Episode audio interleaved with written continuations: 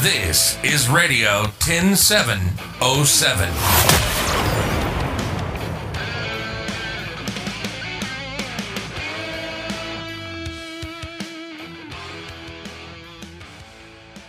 Heute mit Silke Ganzjör. Und wieder sind wir unterwegs mit dem Radio 10707 Ü-Wagen, um einen interessanten Podcast aufzuzeichnen. Wir stellen Menschen vor, die Ärmel hochkrempeln, die Dinge umsetzen, die nicht einfach ihr Leben träumen, sondern ihren Traum leben.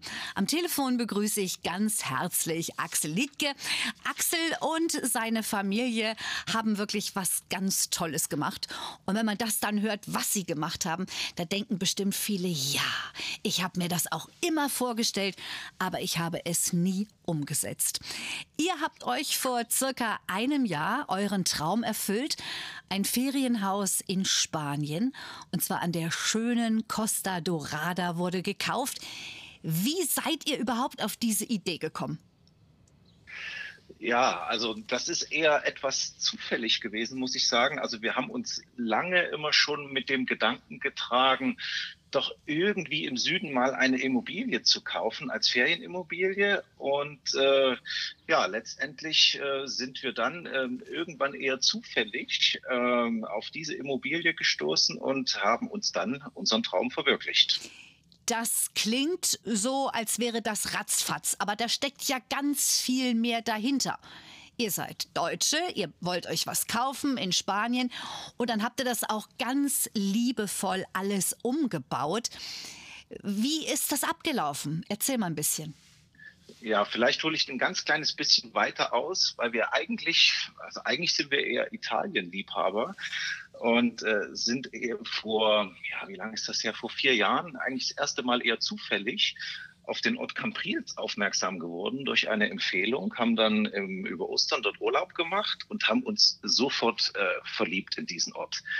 Ähm, tolle Promenade, lange Strände, äh, kleine Geschäfte, Restaurants, herrliches Flair. Und da ist dann der Gedanke gereift, Mensch, das wäre doch etwas, äh, um eben hier unseren Traum zu verwirklichen und unsere, äh, ja, und, und letztendlich eine Ferienimmobilie zu kaufen. Und äh, den Gedanken haben wir dann aufgenommen, aber am Anfang natürlich erstmal noch nicht so ernsthaft verfolgt. Da ist viel Zeit dann nochmal vergangen, bis dann der Entschluss gereift ist und wir auch letztendlich was Passendes gefunden haben. Hm. Axel, beschreibt doch mal euer Traumhaus. Wie sieht's denn aus? Ja, also es ist ein sehr schönes, freistehendes Haus äh, mit einem großen Garten von knapp 1000 Quadratmetern. Äh, es ist also wirklich so der klassische Idealbild einer Finca in Spanien, wenn man sich jetzt so die, diese, diese Optik mal vorstellt. Äh, wir haben auf einer Ebene 170 Quadratmeter Wohnfläche. Es ist 300 Meter fußläufig vom Strand entfernt. Und auch zum Ort ist es nicht allzu weit.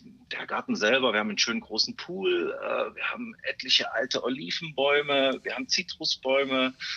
Wir haben eine tolle Fotinia-Hecke, die im Sommer, äh, die im Frühjahr weiß blüht und dunkelrote Triebe aus, aus herausbringt.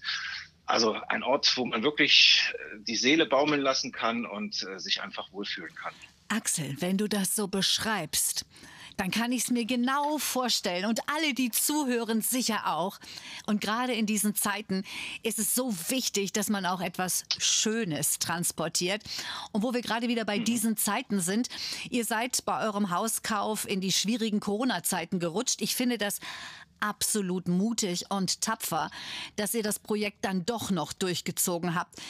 Welche Hürden gab es? Was habt ihr alles für Schwierigkeiten gehabt? Ja, also man muss dazu sagen, dass die, die, die Kaufentscheidung selber noch vor Corona gefallen ist. Ähm, also der, die, die Kaufabwicklung selber, wobei auch die, die Kaufabwicklung natürlich schon Herausforderungen äh, mit sich gebracht hat, ähm, da wir ja die sämtlichen Unterlagen, Notarverträge und so weiter ja alles nur auf Spanisch hatten und ja dank Google-Übersetzer dann einigermaßen da zurechtgekommen sind. Wobei ich muss sagen, wir hatten viel Unterstützung, wir hatten eine gute Maklerin, die Deutsch gesprochen hat, wir hatten einen Anwalt, äh, der äh, gut Deutsch gesprochen hat. Und wir hatten natürlich, und das war für uns auch bei der Kaufentscheidung ganz wichtig, äh, wir hatten von Anfang an einen Ansprechpartner vor Ort, der sich halt um die notwendigen Sanierungsarbeiten und auch um Verwaltungsdinge, Behördengänge äh, gekümmert hat. Ohne das wären wir das Projekt, glaube ich, nicht angegangen. Denn ähm, die Immobilie, die wir gekauft haben, die stand acht Jahre lang leer und äh, dementsprechend war natürlich auch der Zustand ähm, so, dass man sich eigentlich fast gar nicht rantraut. Und äh, ja, in quasi den Beginn der Renovierungsarbeiten hinein kam dann die Corona-Zeit.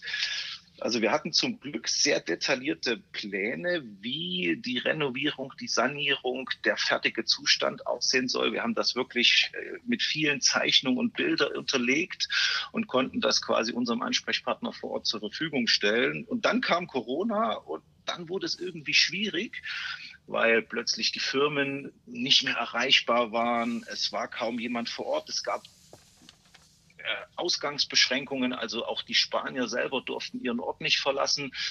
Und dementsprechend war das natürlich dann schon sehr, sehr schwierig. Wir konnten selber zu der Zeit dann nicht mehr nach unten fahren. Haben das also mehr oder weniger alles irgendwie aus der Ferne ein Stück mitbegleitet. Ja, also. Oh, Axel, also ich habe ja gerade gesagt, mutig und tapfer. Ich kann mich nur wiederholen. Das ist wirklich eine ja. Herausforderung. Und wenn du immer sagst wir, dann meinst du dich und ähm, deine entzückende Frau Yvonne. Ihr seid mhm. ähm, seit 15 Jahren verheiratet. Ihr habt drei ganz entzückende Kinder, die ganz toll alle Leistungssport machen. Und ich muss dazu sagen, woher woher kriege ich immer meine Gesprächspartner, wenn man mit offenen Augen durch die Welt geht. Ich kenne euch vom Sport. Wir haben ewig lange zusammen Sport gemacht und dann hat mir irgendwann deine Frau gesagt, hey, wir haben ein Ferienhaus gekauft. Und irgendwie war das bei mir immer noch so im Hinterkopf, Ferienhaus. Und dann dachte ich mir, klar, bei diesem Podcast brauchen wir auch ein bisschen Fernweh. Wir brauchen ein bisschen Optimismus. Wir wollen zeigen, dass Menschen mutig sind und tapfer. Und ihr nutzt ja das Haus nicht nur für euch als Familie, sondern ihr vermietet das auch. Und da denke ich mir, Mensch, wie ist denn da jetzt die Lage? Äh, wir haben Mai 2021. Gibt es da schon Buchungen? Wo kommen die Leute her? Ja, also das ist, sehr interessant, diese Erfahrung, die wir jetzt äh, mit der Vermarktung gemacht haben. Ich muss dazu sagen, äh, also meine Frau ist selbstständig äh, mit einer eigenen Marketingagentur und hat sich natürlich von Anfang an super um die Vermarktung gekümmert, weil es war für uns immer klar, wir wollen das Haus, das Haus möglichst nicht allzu lange leer stehen lassen, deswegen eben auch vermieten. Und meine Frau hat dann eine eigene Webseite dafür entwickelt. Wir haben ein eigenes Buchungssystem auf dieser Webseite. Wir sind aber auch über auf ganz vielen Portalen drauf, Booking, Airbnb, Fevo Direkt, Traumferienwohnung und da gehören viele Unterportale auch noch dazu, die dann eben auch zum Beispiel in andere Länder Europas hineinstrahlen und somit äh, und äh, meine Frau hat das auch dann über einen eigenen äh, Facebook äh, Account und Instagram Instagram Kanal entsprechend mit vermarktet und so haben wir relativ schnell viel Reichweite erzielen können. Und äh, Aktuell ist es so, dass wir die erste Buchung für dieses Jahr jetzt äh, zu Beginn der Pfingstferien haben und eigentlich bis, bis Ende Oktober nahezu ausgebucht sind.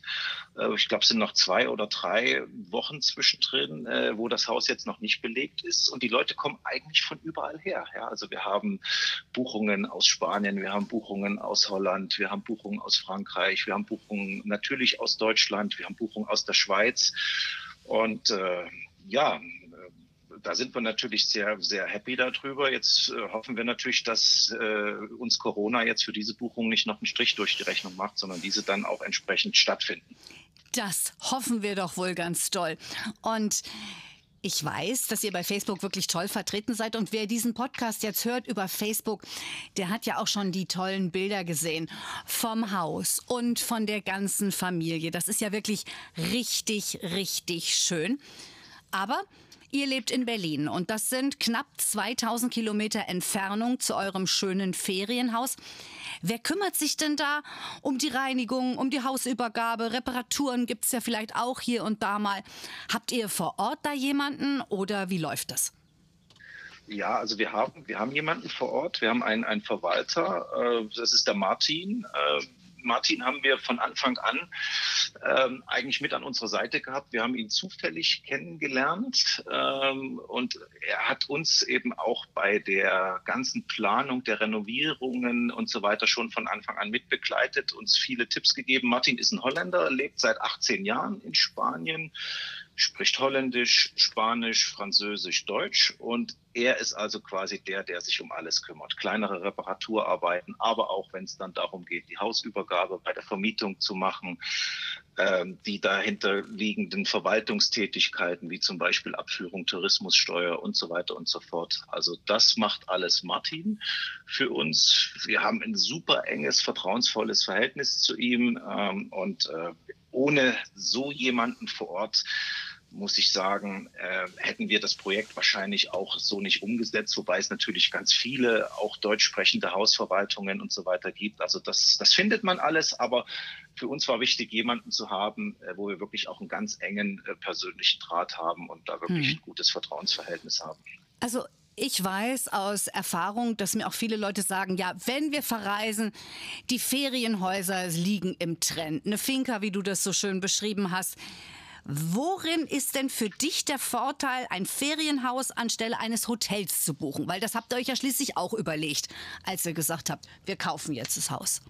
Ja, also aktuell muss man sagen, ist es natürlich in einem Ferienhaus, gerade unter Corona, viel, viel entspannter als im Hotel. Äh, ja, im Hinblick auf Hygiene und Abstandsregeln sowieso. Ja, und äh, man ist natürlich etwas äh, freier, gerade wenn es darum geht, mit Kindern und ein, ein, großes Grundstück wie bei uns zu haben. Die Kinder können sich frei drauf bewegen.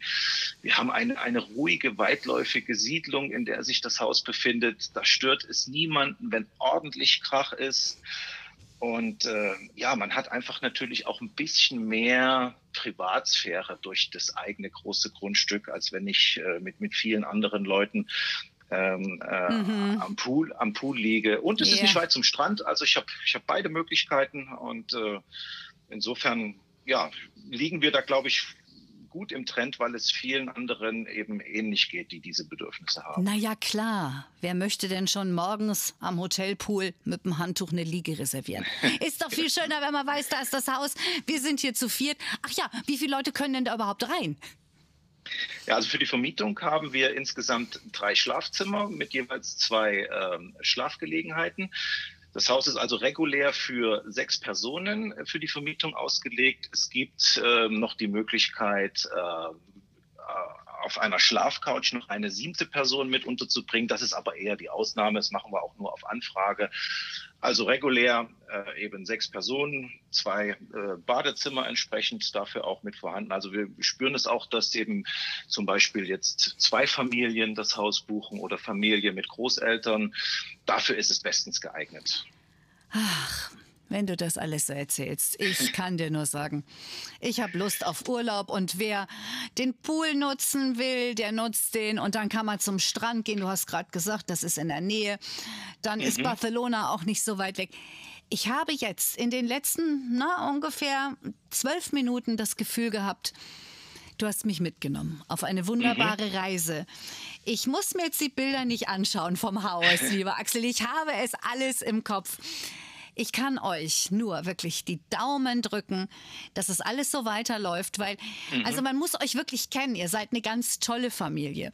Und von daher dachte ich mir, wenn wir schon besondere Leute vorstellen, dann auch die, die einfach mutig und tapfer sind und immer noch optimistisch. Axel Liedke bleibt optimistisch. Und wer jetzt nicht über Facebook hört, sondern zum Beispiel über Spotify, man kann diesen Podcast auch immer gerne abonnieren. Wir von Radio 10707 freuen uns darüber. Und vielleicht gibst du noch einfach mal einen Tipp für eure Homepage. Da gibt es mehr Bilder. Und nicht nur Bilder zum Hören, sondern auch Bilder zum anschauen. Genau, ja, also äh, danke nochmal für den Hinweis. Äh, unsere, also unser Ferienhaus findet man auf www.casa-alina.com. Äh, wir haben das Haus auch übrigens nach unserer Tochter benannt, die Alina heißt. Ja? Also Casa mialina.com ist unsere Homepage. Da findet man ganz viele tolle Informationen noch und wir freuen uns natürlich über viele, viele Besuche darauf. Na, Moment mal, Axel. Also da muss ich jetzt noch einen Satz hinten dran fügen, ja? Euer Haus heißt wie eure Tochter, aber ihr habt drei Kinder. Ihr habt ja noch ja. Maurice und Patrice. Das heißt, ihr müsst noch ganz viele Häuser kaufen, sonst sind die Kinder untereinander dann ein bisschen zickig, oder? Naja, ein bisschen Ansporn für weitere Projekte ist ja nicht ganz verkehrt. Ach, weißt du, das war so optimistisch. Das hat mir jetzt so gut getan. Ich wünsche dir und deiner Familie alles Liebe und bis bald. Tschüss, Axel. Danke, Silke. Bis bald.